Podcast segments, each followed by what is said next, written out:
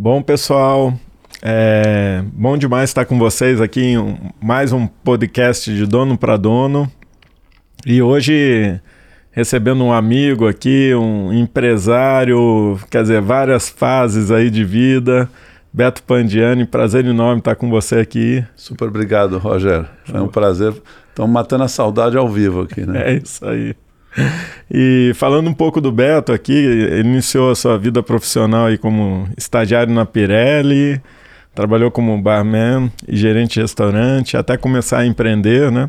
Na área de entretenimento, e aí criou o Singapore Sling, Aeroanta, Olivia, Mr. Fish, Lounge, Clube Base. Olha aí, ó, muitos outros.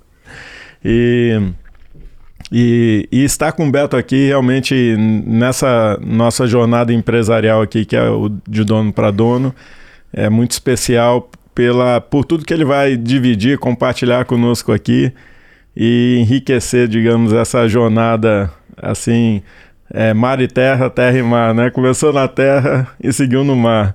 Obrigado mais uma vez, Beto. E, e conte, conte pra gente um pouco aí dessa. Como é que foi o início dessa jornada? Como é que foi sair da terra para o mar, né? E transformar realmente em, em, um negócio que hoje você empreende aí já, é, enfim, é, há muito tempo, né? Sim. E até aproveitando, quais foram os principais marcos, digamos assim, dessa jornada também? Bom, é, falando de terra e mar, um dos sete livros que eu publiquei chama O Mar é Minha Terra que é um livro de histórias que contam conta sobre as seis primeiras viagens, né? Agora já são oito, né? Então, é, logo mais sai o, o, oitavo e o nono livro que são estão previstos para esse ano ainda, né? Um educativo para jovens e o, e o sobre a rota polar do ano passado. Mas tudo começou com uma inspiração. Meu pai velejava na Itália né, em 1927, 28 e ele fugiu da guerra, veio para o Brasil. Eu sou filho do terceiro casamento. E quando era criança, nós morávamos em Santos. Meu pai contava histórias para mim, mostrou uma vez um livro que tinham fotografias dele velejando na Itália, e aquilo ficou muito marcado para mim. Mas meu pai partiu cedo e eu fiquei com aquela, vamos dizer, com esse buraco né, dentro de mim. Então, de uma certa forma, quando eu comecei a velejar, eu fui buscar o meu pai no mar, de, uma, de um sentido figurado, né? E inicialmente eu comecei competindo numa classe chamada Hobbycat 16. Na época eu era barman do Hits aqui em São Paulo.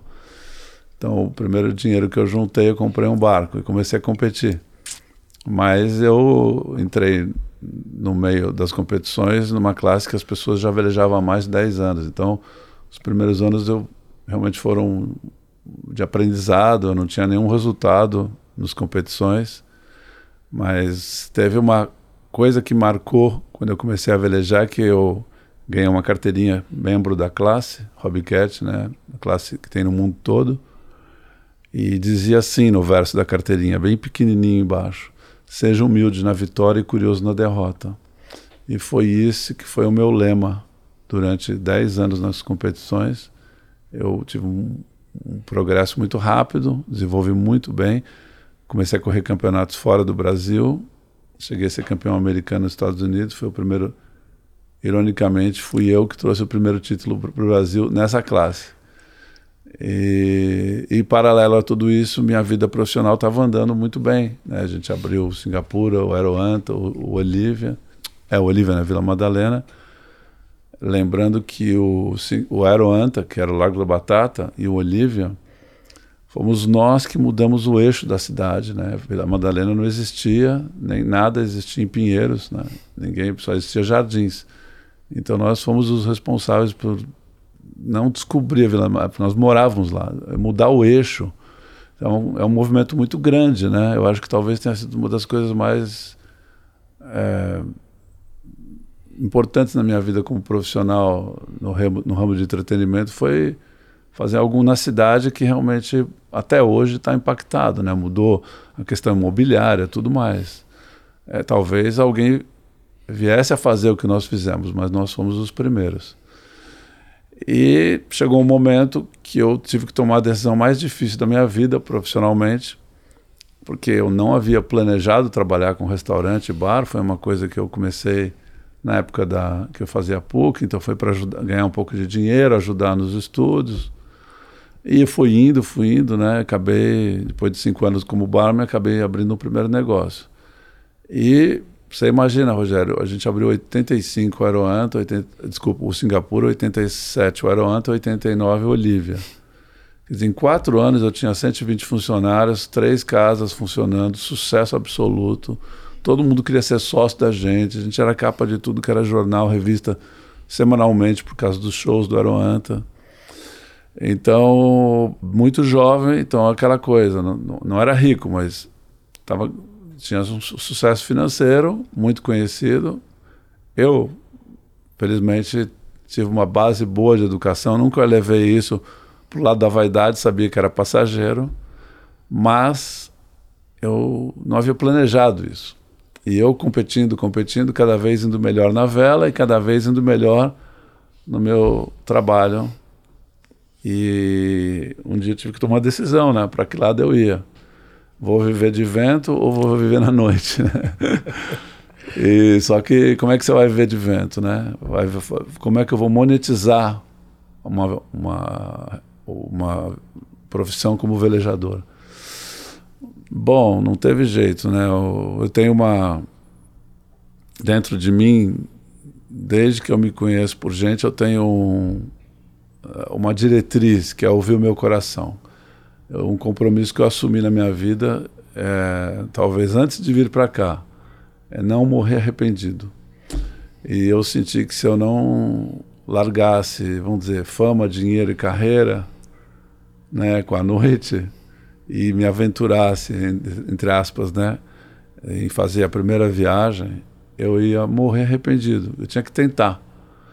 E aí surgiu Miami Ilha Bela, que foi a primeira viagem. Então, em 93 eu larguei toda a minha atividade profissional, fui para o mercado, captei 250 mil dólares, eu e o Marcos. Organizamos a primeira viagem, que eram dois barcos, quatro velejadores. Então, o primeiro, 94 foi o ano que eu passei 289 dias velejando entre Miami e Ilha Bela, num Hobbycat, que é um catamarã sem cabine, aberto, sem motor. Fiz uma viagem onde meus pertences pessoais eram três camisetas, três bermudas, uma sandália havaiana, um topsider e uma jaqueta, mais nada. Não comprei absolutamente nada nesse ano e foi o ano mais feliz da minha vida. Bom, para um paulistano isso é difícil, né? Quando eu voltei para São Paulo, foi um choque, né? Assim, confrontar a minha vida anterior com a vida que eu vivi. E duas coisas me marcaram nessa viagem e que norteiam minha vida profissional e pessoal. Primeiro, viagem leve, viagem longe. Quanto mais leve a tua estrutura de vida, mais longe você vai. Isso vale para o corpo, para a alma, para o negócio, para uma empresa.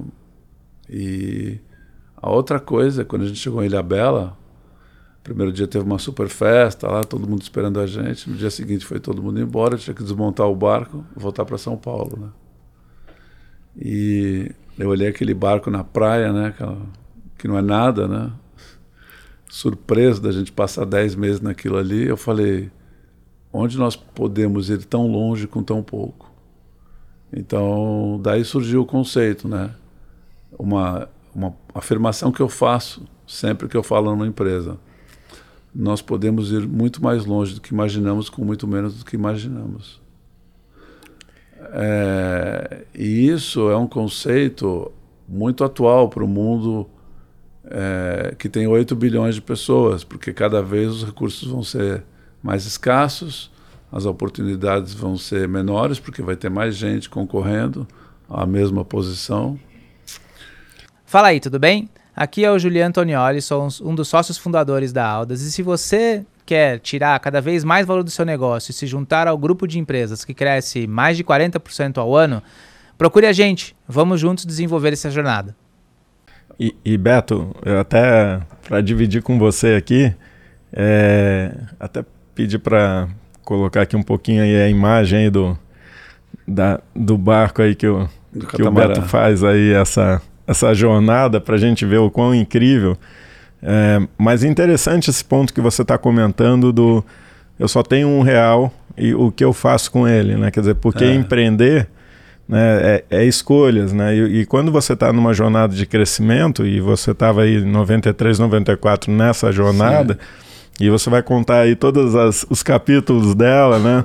E, e aí você vê essa questão, né? De, de é, estabelecer um norte, né? Do, que, que é o que você estava falando um pouco aí de estratégia o modelo que você falou, monetizar, como é que eu viabilizei essa questão. E, e, de novo, todo dia a pergunta, quando você está empreendendo, eu tenho um real que eu faço, né? Sim. Então é. Como é que foi essa jornada? Porque virar a chave, já, já você falou que realmente foi uma mudança assim bastante eh, especial, né? Mas aí você virou, fez Miami, Ilha Bela, Miami. Miami Ilha Bela. Miami Ilha Bela. E aí? Como é que, como é que se deu aí a, a jornada? É, o que acontece é que quando voltamos de viagem, os dois patrocinadores master dessa viagem é, contrataram um livro e um filme, né? Um videocassete na época, né? E nós começamos a trabalhar e eu imaginando que eu ia ter uma sequência na minha carreira como velejador profissional. E veio uma crise horrível em 95 no Brasil, os caras cancelaram com, com razão, né, o, o patrocínio do filme e do livro, e eu voltei para a noite. Contra gosto, aí fiquei sócio do, do João Paulo Diniz no Mr. Fish, e de lá nós juntos fizemos o Clube Base com o Ângelo, mais um outro grupo de amigos, Luiz Eurico e o pessoal da Vogue, e depois de lá o Lounge. E isso foi em 99. E aí eu novamente me preparei para uma segunda viagem mas eu me preparei financeiramente um pouco melhor para poder ter um colchão de dinheiro caso a viagem tivesse, vamos dizer, algum problema ou entre um, uma viagem e outra eu teria que viver, né? Mas foi foi bom porque a gente vendeu bem a viagem e já vendemos a viagem com livro, com palestra, que tinha uma continuidade. Então foi mais difícil captar, a gente captou na época 650 mil dólares, se eu não me engano, e fizemos a Rota Austral. Né? O Von Smith e eu organizamos dois barcos com dois amigos velejadores argentinos, Santiago e Felipe. E nessa segunda viagem nós temos de Porto Montt, passamos por baixo da América do Sul, dobramos o lendário e temível Cabo Horn, né? que é a ponta mais ao sul do planeta, e depois subimos a Argentina inteira pela Patagônia, Uruguai, até o Rio de Janeiro, 170 dias, e uma coisa que é interessante falar nesses projetos, que como o nosso barco não é propriamente adequado para esse tipo de viagem, né? não é um barco para viajar, é um barco para velejar em Ilha Bela, na represa, lugares protegidos, chan a chance de êxito de um projeto é pequena, muito pequena. Algumas pessoas avaliam entre 5% e 10%. Então eu deixo um questionamento, né? Qual que é o empreendedor, qual que é o empresário que começa um negócio tendo um cenário de 5 a 10% de chance de sucesso ou de êxito. Né? E isso para mim foi a grande motivação, na verdade, porque apenas velejar é, não me satisfaz, não me completa. O, eu gosto dessa do velejar antes, né? De velejar em São Paulo, né? Desde a captação, da, da organização, da logística, do planejamento de como a gente conceber um barco pequeno ir para a Antártica, né? No Drake ou passando por uma região inóspita, esse exercício de imaginação, de improvisação, de inovação. Então, para quem está aqui nos ouvindo, quando nós fizemos a primeira viagem em 94, que foi Miami Ilha Bela, teve um trecho fluvial que nós entramos pelo Caribe no Orinoco, Rio Caciquiare, Rio Negro, Amazonas, saindo em Belém. Cruzamos toda a América do Sul por os rios. 75 dias dentro da floresta amazônica, 5 mil quilômetros em quatro rios. Em 94 não existia comunicação via satélite como a gente conhece hoje. Os barcos à vela tinham um rádio amador, que é um equipamento enorme que não cabia no barco, obviamente. E nós tivemos a parceria com uma empresa aqui de São Paulo chamada ESCA, que nos emprestou um equipamento que nós não tínhamos ideia do que era, mas era uma antena que ligava ao satélite, o Inmarsat-C, e um notebook, que nós chamávamos de computador portátil, não tinha esse nome ainda. E aquilo lá era internet via satélite, em 93 a gente já Uau. tinha. Então, quando perguntavam para a gente a comunicação, a gente falava esse nome como um papagaio, porque a gente não sabia o que era aquilo. E a gente tinha a possibilidade de mandar um e-mail para a ESCA, porque a internet era ponto a ponto, não era uma rede.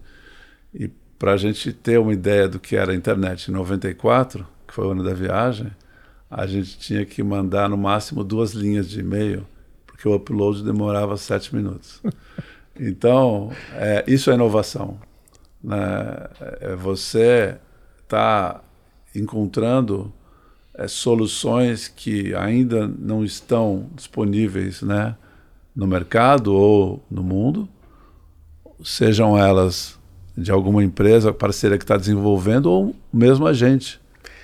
Uma coisa que me chama a atenção, sim, Beto, é quando você falou que a viagem começa em terra, né, e você sim. curte toda essa jornada. E eu lembro também, o Beto faz muitas palestras em empresas e falando sobre planejamento, gestão sim. de risco. Então, na realidade, né, é, nós lidamos assim com quatro frentes assim no mundo empresarial: planejamento, gestão, governança e capital. Você vive é, todas elas intensamente no desenvolvimento do seu negócio, né? Uhum. Conta um pouquinho como é que é essa jornada. Quer dizer, você escolheu aí uma, uma, uma enfim, uma, uma nova rota, é, uma nova missão. Sim. Como é que, como é que é, são essas etapas? É, por exemplo, é, sem exceção, todas as viagens que eu fiz, as rotas nasceram da inspiração de um livro é, histórico que eu li. Então, o Shackleton para a Antártica, Fernão de Magalhães na Volta ao Mundo, né? Expedições que aconteceram 200, 400, 500 anos atrás. Obviamente, em condições bem diferentes da nossa.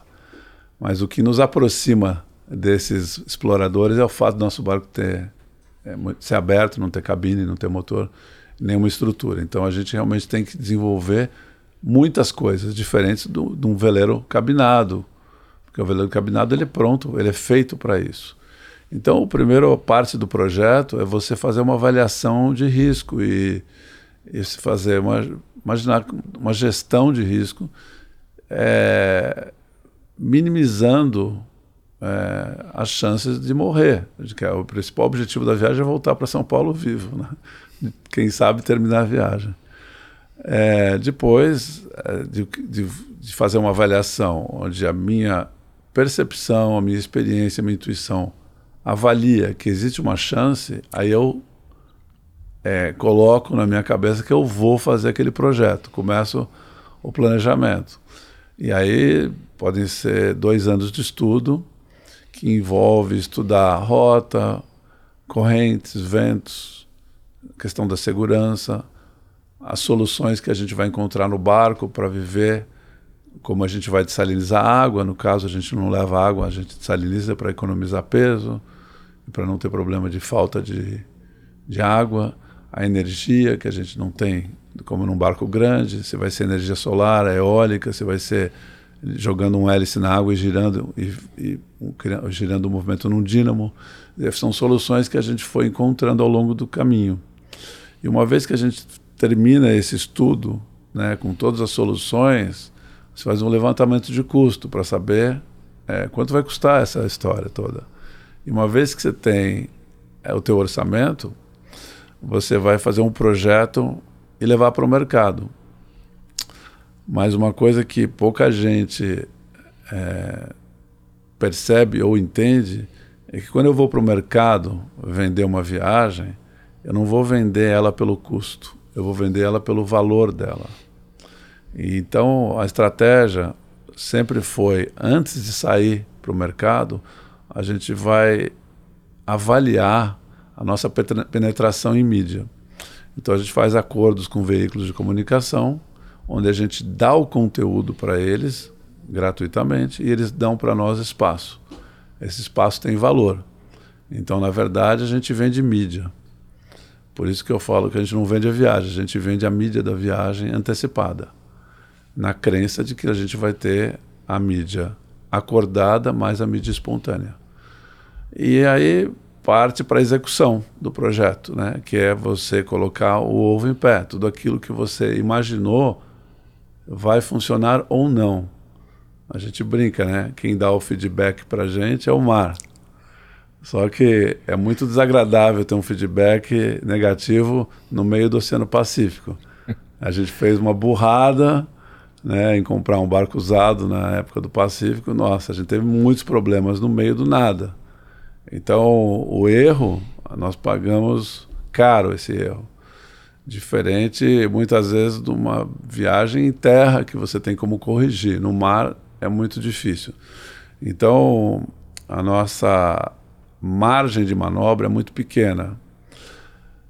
E isso é, me empurrou para um território que eu nunca havia experimentado na minha vida, que era a excelência.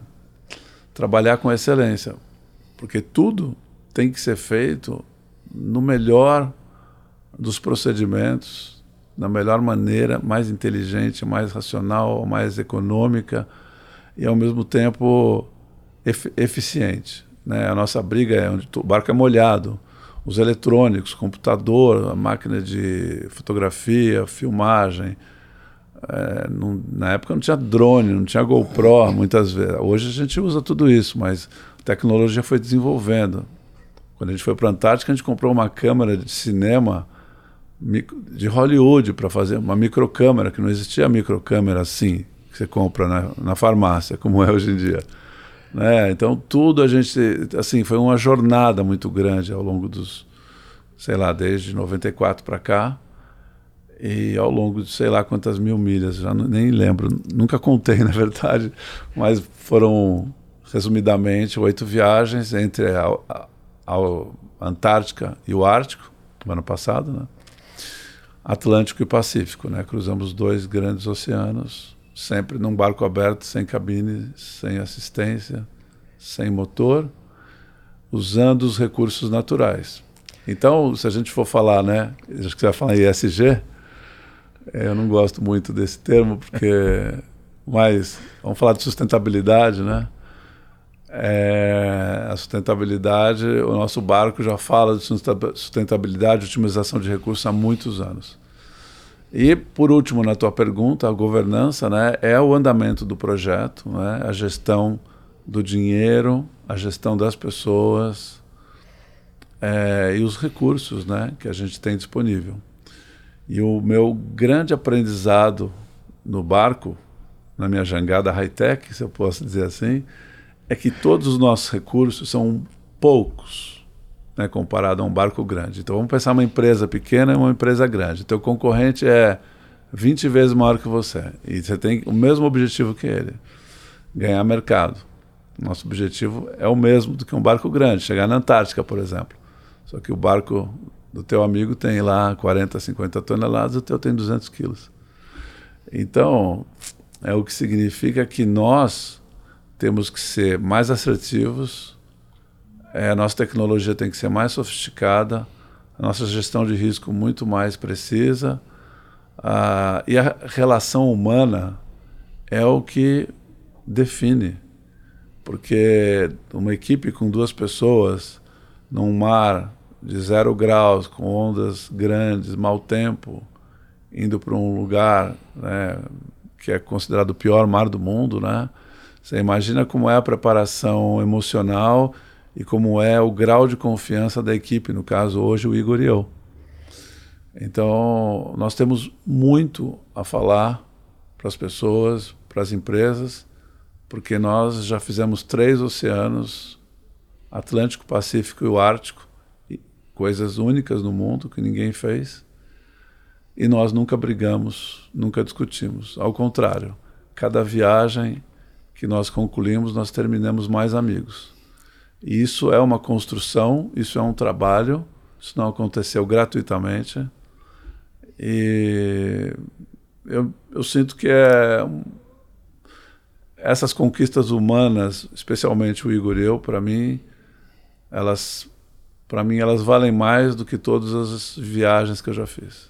E assim, Beto, você fala, você falou do coração, né? Quando tudo começou, a virada de chave, é, o que que, o que que te move, digamos assim, nessa jornada, né? Você escolheu lá atrás e continua alimentando essa, essa jornada, brilho no olho, quer dizer, É, entusiasmo. qual o grande propósito? Aprender.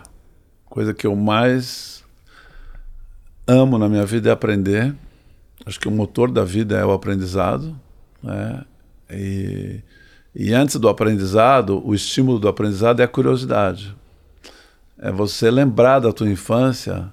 E se você teve pais que estimularam a tua curiosidade, você vai se desenvolver muito mais do que uma criança que não teve esse estímulo. Comprovadamente. Isso já é pauta, inclusive, é, de estudos né, de organismos educacionais.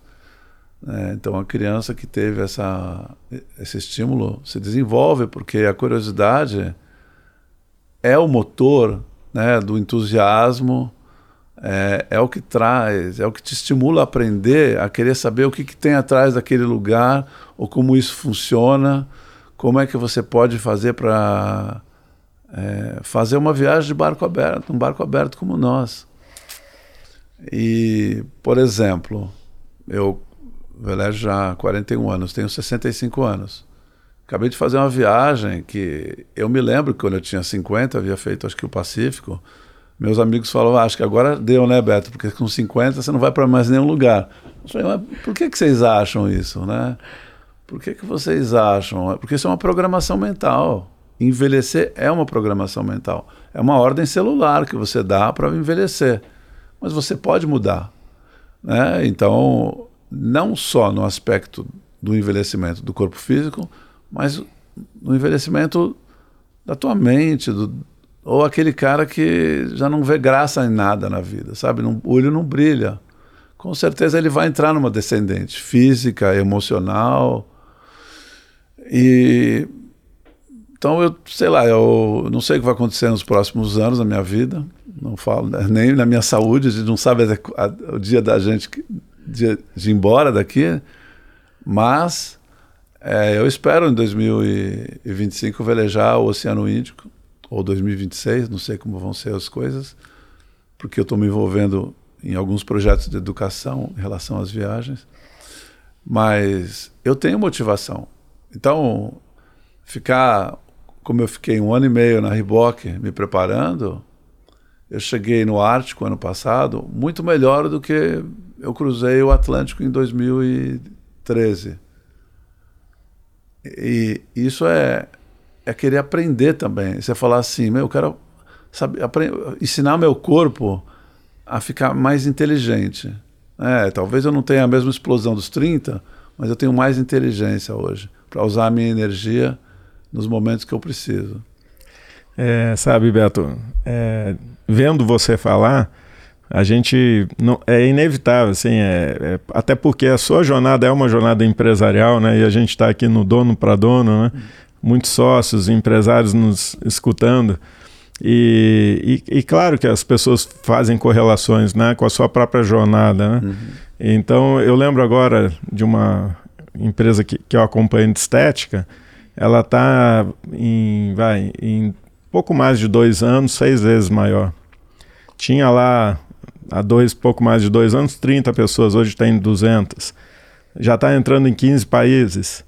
É, e aí você olha assim, e de novo, né, crescendo, é, onde, eu, onde eu coloco um réu? Sempre buscando recurso, porque a jornada é muito nessa, nessa questão do, das escolhas, das prioridades, quer dizer, você falou muito disso né?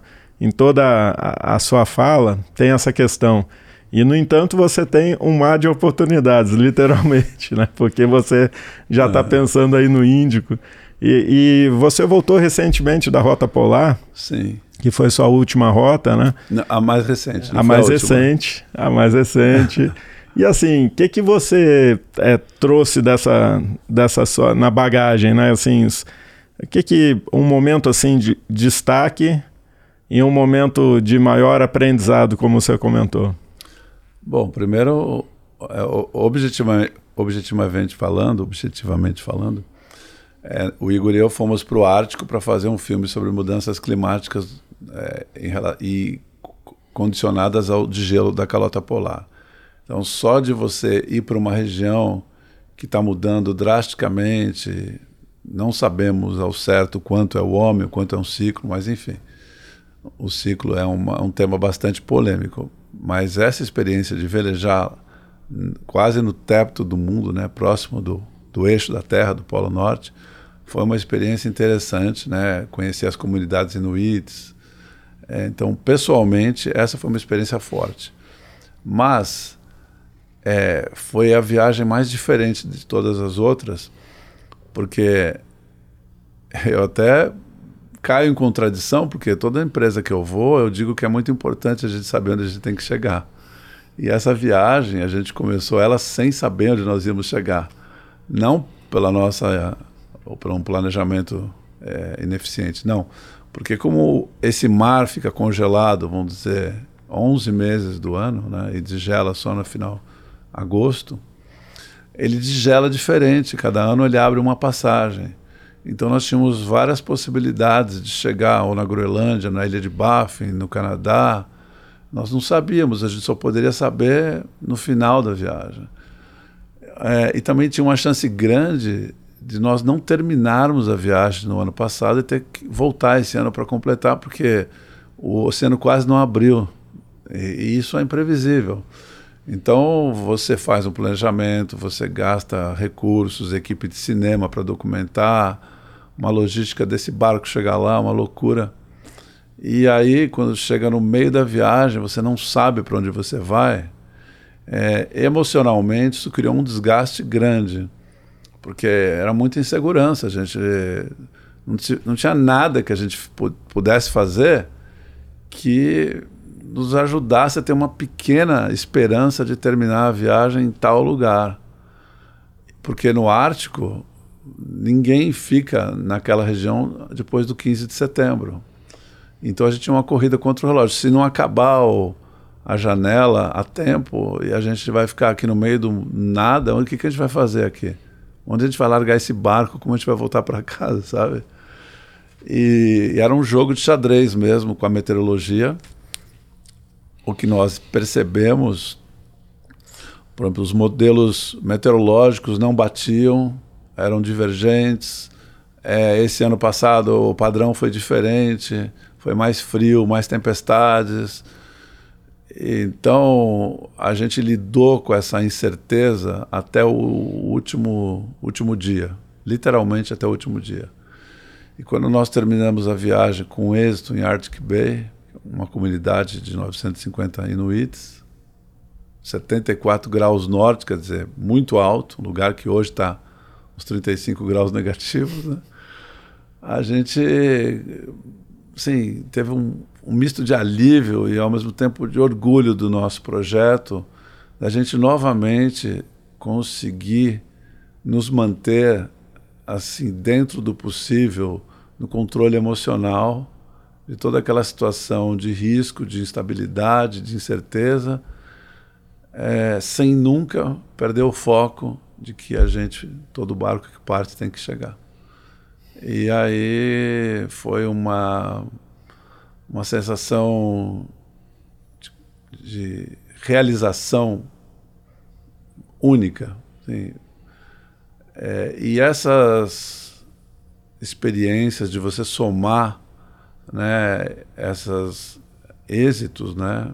Eu até tenho uma a minha palestra, o nome dela é Sucesso é uma experiência coletiva, né? Porque não somos apenas dois, tem uma, uma equipe toda por trás, né? Eu, eu, eu, eu denomino que quando a gente individual, individualmente consegue realizar algo é êxito e coletivamente é sucesso, né? Acho para mim essa é a diferença de sucesso e êxito. Mas o, o, sucesso é mais saboroso, porque é muito legal fazer isso em grupo, né? Dá certo, né? Com todos as, os desafios de um grupo, né? Pessoas diferentes, como as pessoas reagem a uma situação de frio, de medo, de incerteza, de desconforto, né? E pode, acho que quem está ouvindo a gente pode até me achar um pouco masoquista, né? Falar, por que, que esse cara escolheu, né? Um barco pequeno, aberto. Mas é justamente isso, porque o barco pequeno, ao longo da minha vida, tem sido meu maior professor.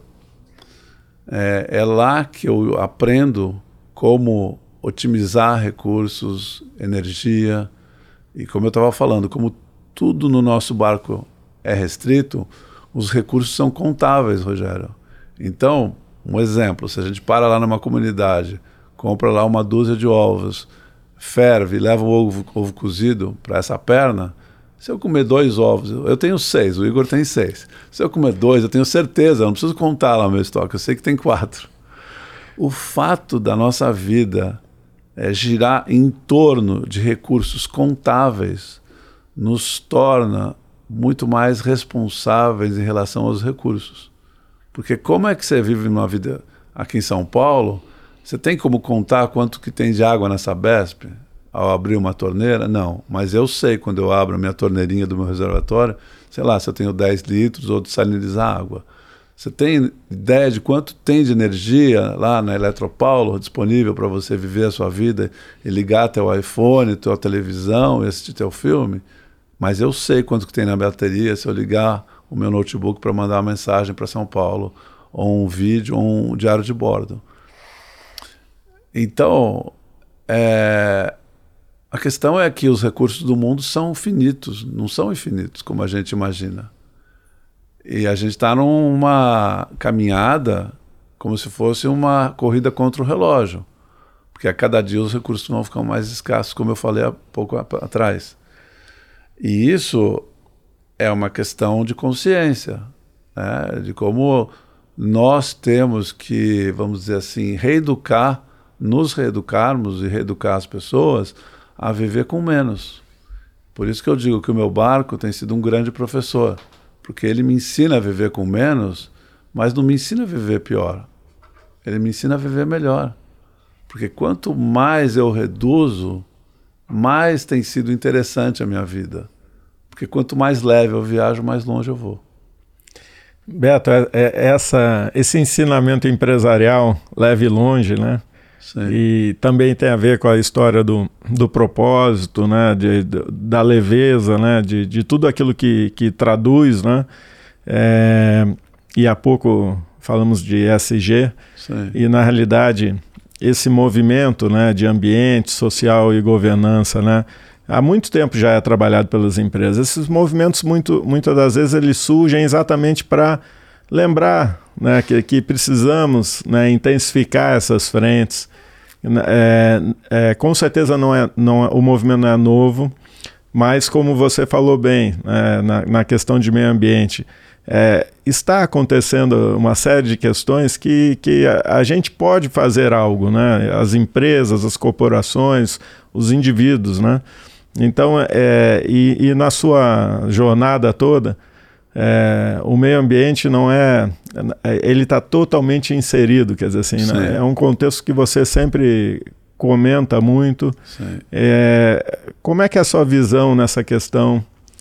É, não vou chamar de SG, nessa, nessa, nessa jornada sua, é, nesse contexto. Bom, eu sou uma pessoa bem pragmática, Rogério. Eu tenho poesia, onde tenho que colocar poesia, mas eu tenho pragmatismo, assim. Casualmente, ontem eu estava assistindo uma entrevista num canal no YouTube do inglês, estava entrevistando um, um, ativista, um cara que conhece meio ambiente, e ele falou, olha, se, se o mundo todo hoje, né, se todas as casas do planeta fossem com painéis solares, energia eólica, é, se toda a energia, vamos dizer, de iluminação do planeta viesse de fontes renováveis como o sol e o vento, a gente teria resolvido apenas um quinto do problema. Então, é, aí você vê lá, as pessoas vão para a Conferência do Clima, 800 jatos particulares, não sei o quê. ninguém abre mão de nada. Né? Como, é que você, como ele colocou, como é que você vai falar para um país emergente, a Índia ou o Brasil, reduzir o crescimento é em prol do meio ambiente? Isso não vai acontecer. Ninguém vai. Né? Então, se gasta muita energia, por exemplo, para processar para o aço, para fertilizantes, os transportes marítimos, aéreos, né? Então, é combustível fóssil. E ele lembrou de uma situação muito interessante, né? Porque até é um tema que está ligado às minhas viagens, né? As baleias, as focas eram é, eram mortas né? no século retrasado, porque a partir do óleo delas levava-se pelos navios, os, cara, os, os, os, navios à vela na época, né? para a Europa, para iluminar a Europa. Né? As ruas de Londres eram iluminadas com óleo de foca e baleia e estavam exterminando né, os animais no planeta. E o que salvou a baleia, a foca e as famílias todas de foca não foi a consciência humana, é que acharam óleo. e aí foi uma inovação. Então ele fez uma colocação interessante, que ele deposita, vamos dizer, a esperança de que a única maneira de a gente mudar esse quadro, vai ser uma inovação. Porque se a gente depender da consciência, as empresas são movidas a dinheiro, a gente sabe disso. E não existe muita poesia por trás. Não estou dizendo que eu não acredite que alguém não tenha consciência, mas é muito difícil. Né? A gente sabe que os grandes capitais, os grandes acionistas estão por trás das empresas. Às vezes não é nem a empresa, não é nem o CEO, nem a, o corpo, são os acionistas que não vão abrir mão do seu lucro. Então, é legal falar sobre educação ambiental, é legal cuidar do planeta, tudo que a gente é, é importante. Mas a gente tem que ter noção de porcentualmente quanto isso vai mudar né, a questão do nosso planeta, da emissão de CO2 e coisas dessa natureza. Então, eu, de fato, tenho uma intuição que a gente vai resolver o problema energético, também penso como esse ativista, quando surgir algo que vai surpreender todos nós. Por exemplo, vou falar uma coisa aqui sem nenhuma base científica: a energia eletromagnética. Enfim, é um palpite de leigo. Muito bom, Beto.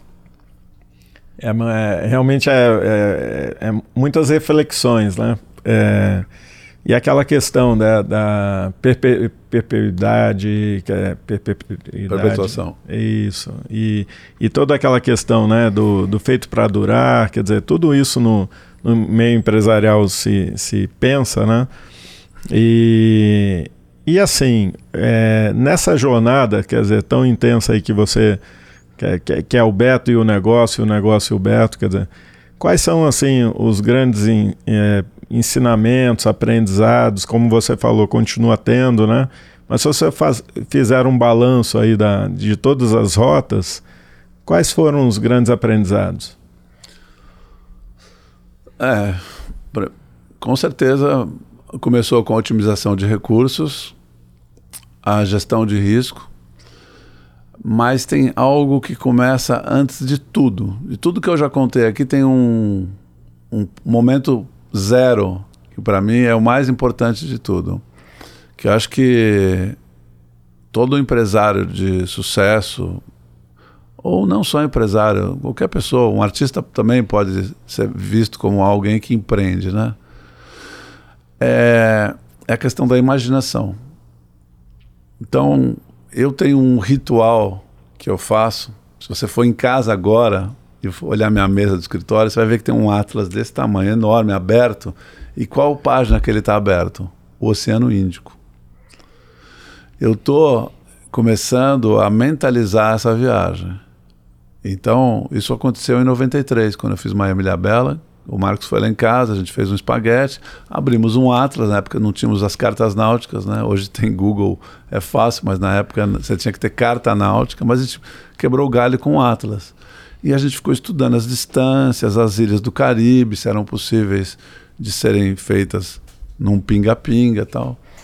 E na hora que ele foi embora, eu tive a ideia de deixar aquele Atlas aberto na minha, no meu escritório, na minha casa. E eu também colei no meu painel do meu carro uma foto de um catamarã. E eu falei assim: durante os próximos 360 dias, eu vou olhar essa imagem todas as vezes que eu passar no escritório e vou me imaginar aqui nesse mapa velejando. Então, esse processo de visualização, na verdade, é uma interiorização. Porque imaginação é você botar ação na imagem, é exatamente isso. E isso é, é curioso falar isso, porque o dia que eu cheguei em Ilha Bela, eu imaginei que eu ia chegar em Ilha Bela com leste e com a vela virada para o lado direito do barco. Até o logotipo do patrocinador eu imaginei que teria mais visibilidade para ser filmado na chegada em Ilhabela do lado direito. E foi assim que a gente chegou. Então, a visualização e a internalização daquela ideia é o princípio de tudo. E como isso funciona objetivamente? Funciona que ajuda você a ter foco. Porque você coloca aquele, aquela ideia, aquele projeto dentro da tua mente e ele está o dia inteiro ali sendo observado e tudo que passa pela tua cabeça converge para aquela ideia. Um, ah, um encontro na rua, puta, encontrei o Rogério, lembrei, ele pode conhecer alguém que vai, sabe assim, tudo está relacionado ao mapa, a ideia, o roteiro, a minha o meu projeto, o que eu quero fazer, eu quero chegar e eu me vejo realizando fazendo isso. E tem uma história interessante que eu fiz uma vez uma palestra no LID, lá para o João Dória, e tinham lá na palestra, sei lá, uns 250 CEOs, uns 18 a 20 deputados, senadores, uns três governadores tal. E no final da palestra, eu não lembro porquê, mas eu fui contar uma história de um texto que eu havia lido na internet que eu não sabia de quem era o autor. E quando eu comecei a contar a história, eu falei para a plateia, falei, olha, esse texto eu li, mas eu não sei quem é o autor, mas ele me encantou. E o autor estava na plateia, olha a coincidência. Professor Marins, que é um, socio, um, é um antropólogo. E ele tem uma história maravilhosa sobre essa coisa da imaginação. E ele foi passar, na década de 70, um período numa tribo de aborígenes na Austrália e acompanhou um ritual da caça, acho que é do gnu, que é um, um, um animal. E aí passaram a noite inteira lá bebendo uma bebida lá, sei lá, alucinógeno, dançaram, não sei o quê. Puta. Quando amanheceu, ele tá destruído. Aí os caras foram caçar o bicho, né? Ele falou, pô, os caras deviam ter dormido, né? Aí foram lá e passou canguru, passou não sei o quê. Os caras não pegavam nada. Ele falou, pô, mas cheio de comida, né? Aí na, hora que passou lá, na hora do almoço, passou o tal do gnu. Pá, pegaram o gnu. Aí voltaram com a caça, não sei o que, começaram a cozinhar lá, assar o bicho. Aí ele chegou pro chefe e falou: pô, mas não entendi, cara, vocês não descansaram. Pô, vocês perderam a oportunidade de pegar várias caças, né? Ele falou: não, você não entendeu. De noite a gente caçou o gnu. De dia a gente só foi pegar. E não pegou outro porque de noite eles só caçaram o gnu.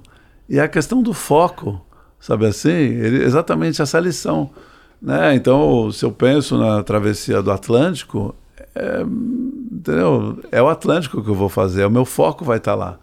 E quando a viagem acontece, você só vai realizar aquilo que você internalizou, que virou o teu planejamento, a execução é só um simples resultado. É, por exemplo, se acontece um acidente, né, a gente não vai pensar o que a gente vai fazer. A gente sabe o que a gente vai fazer. A gente vai executar. A gente não vai é, entrar em pânico. O que, que nós vamos fazer, Rogério? Não, nós sabemos o que a gente vai fazer. Já internalizou o acidente. Né? Obviamente, nem todos. Sim. Vão ter coisas que são surpreendentes, é o que a gente chama de imponderável.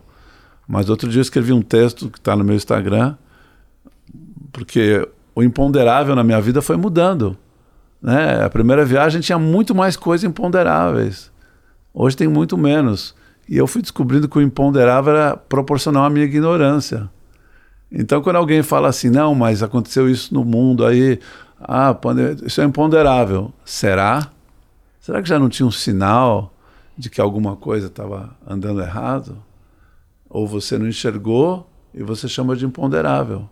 Mas talvez é, seja uma desatenção. Fantástico, Beto. Esse foi um outro grande aprendizado, de que o imponderável é proporcional à minha ignorância.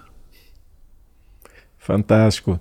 E assim, é, quando a gente fala em negócios de sucesso, né, o que, que a gente vê assim, muitos sócios, empreendedores comentando, uma palavra que você comentou, né, é, e novamente, né, estratégia, entrega de valor, falamos há pouco aí do tamanho do mercado do Brasil, quer dizer, é gigante, tem aí várias oportunidades, Sim. mas você falou da palavra excelência, né, ou seja, você tem que de fato ter uma entrega de valor, algo que vá de encontro à, à sua visão empresarial, né, é o que a gente, a gente vê muito comum é, nos negócios de sucesso, como é a sua jornada, né?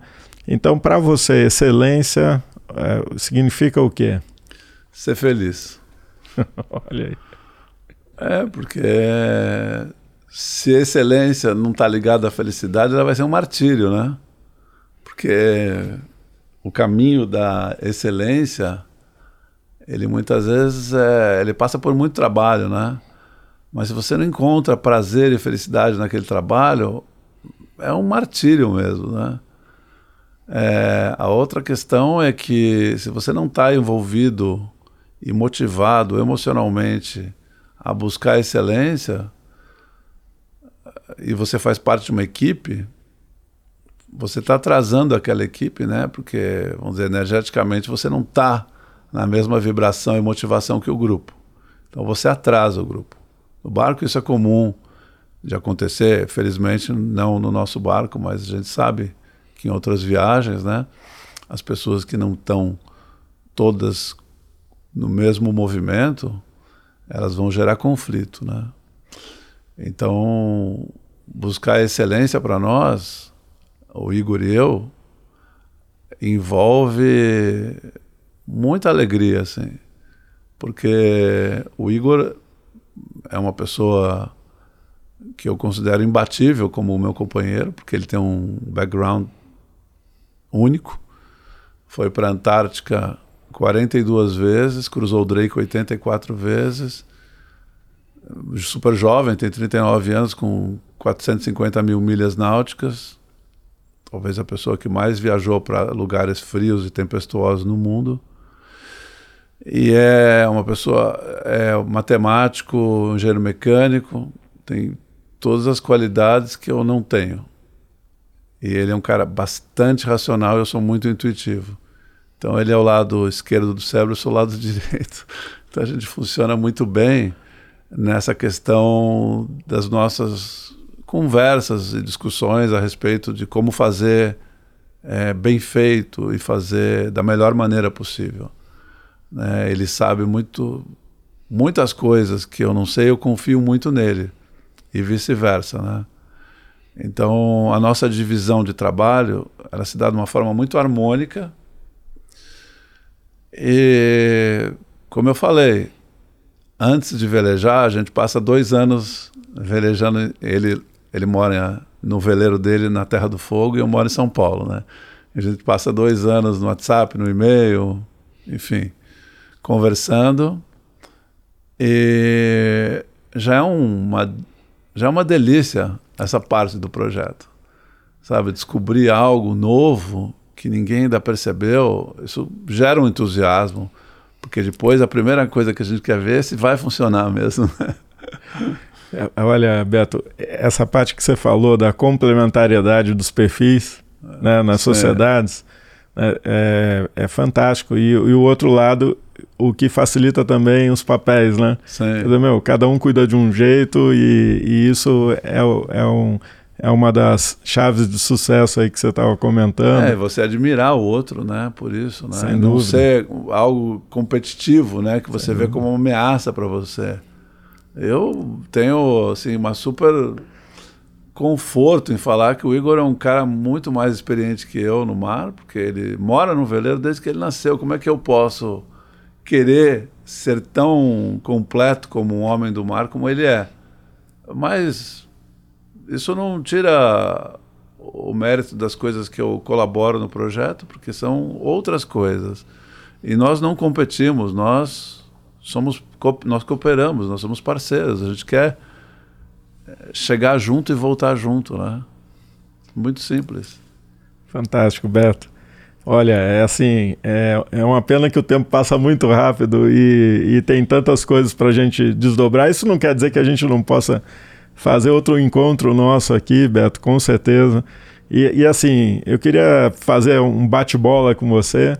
Vou falando algumas frases e você vai complementando Ixi, aí. eu sou ruim nisso, né? Olha lá, vamos lá, vamos lá. Quem sabe faz ao vivo. um hábito que te ajuda no dia a dia. Falei que eu sou ruim. É porque um hábito que me ajuda no dia a dia. Bom, acordar animado, talvez. Não sei se é um hábito, mas Opa, certeza. É um livro que você recomenda. Endurance, do Shackleton. Muito bom. Um filme ou uma série? Ah, a série tem, não sei se tem no Netflix, mas no YouTube tem. É o Joseph Campbell, O Poder do Mito. Muito bom. E uma frase que marcou sua história? Ah, essa que eu disse da minha carteirinha. Via- é, seja humilde na vitória e curioso na derrota. E alguém que você admira e por quê?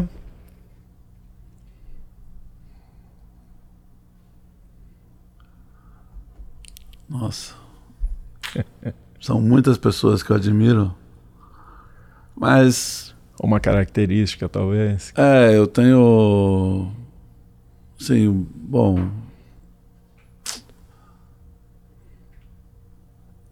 Eu vou falar de pessoas conhecidas, porque se eu falar de alguém que, eu, que ninguém conhece, não é difícil, né? Falar, mas eu vou falar do Robert Scheid. Nós somos amigos, velejamos Ilha Bela sempre no final do ano juntos. Ele mora na Europa, né? Para quem não sabe, o Robert tem cinco medalhas olímpicas, acho que uns 180 títulos internacionais, 12 vezes campeão mundial. É o brasileiro mais premiado de todos os tempos. Né? Não tem um maior vencedor que o Robert Scheid. E teve um ano que ele foi medalha de ouro, numa das Olimpíadas, eu não me lembro qual. E passou uns 10 dias, ele já estava aqui no Brasil, e nós nos encontramos em Ilhabela, e ele estava saindo para treinar. Dez dias depois de ter ganho uma medalha para a Olimpíada, que ia acontecer quatro anos depois. E eu falei, pô, Alemão, cara, você não vai tirar umas férias?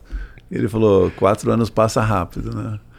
Eu conheço o Robert muito bem, desde jovem, e ele é a pessoa mais disciplinada que eu conheço na vida. E sem disciplina, a gente não dá, a gente não chega na esquina, Rogério. Então, disciplina é algo que realmente me. que eu luto para ser disciplinado, né? Porque tenho que ser disciplinado com muitas coisas. Quando você trabalha sozinho, você sabe como é que é, você não tem chefe, você não tem horário, você tem que criar a tua rotina. Isso é dificílimo. Tem muita distração para a gente sair do eixo, né? Então, o Robert é uma grande inspiração para mim. Pô, fantástico, Beto. E, e, e quem quer encontrar o Beto, que é Beto super conhecido, conta aí pra, você, pra gente É, aí as andar- redes sociais. Só dizer- andar no Jardim Paulistano ali, eu tô andando com o picolé ali, na rua, toda, toda hora. Meu cachorro.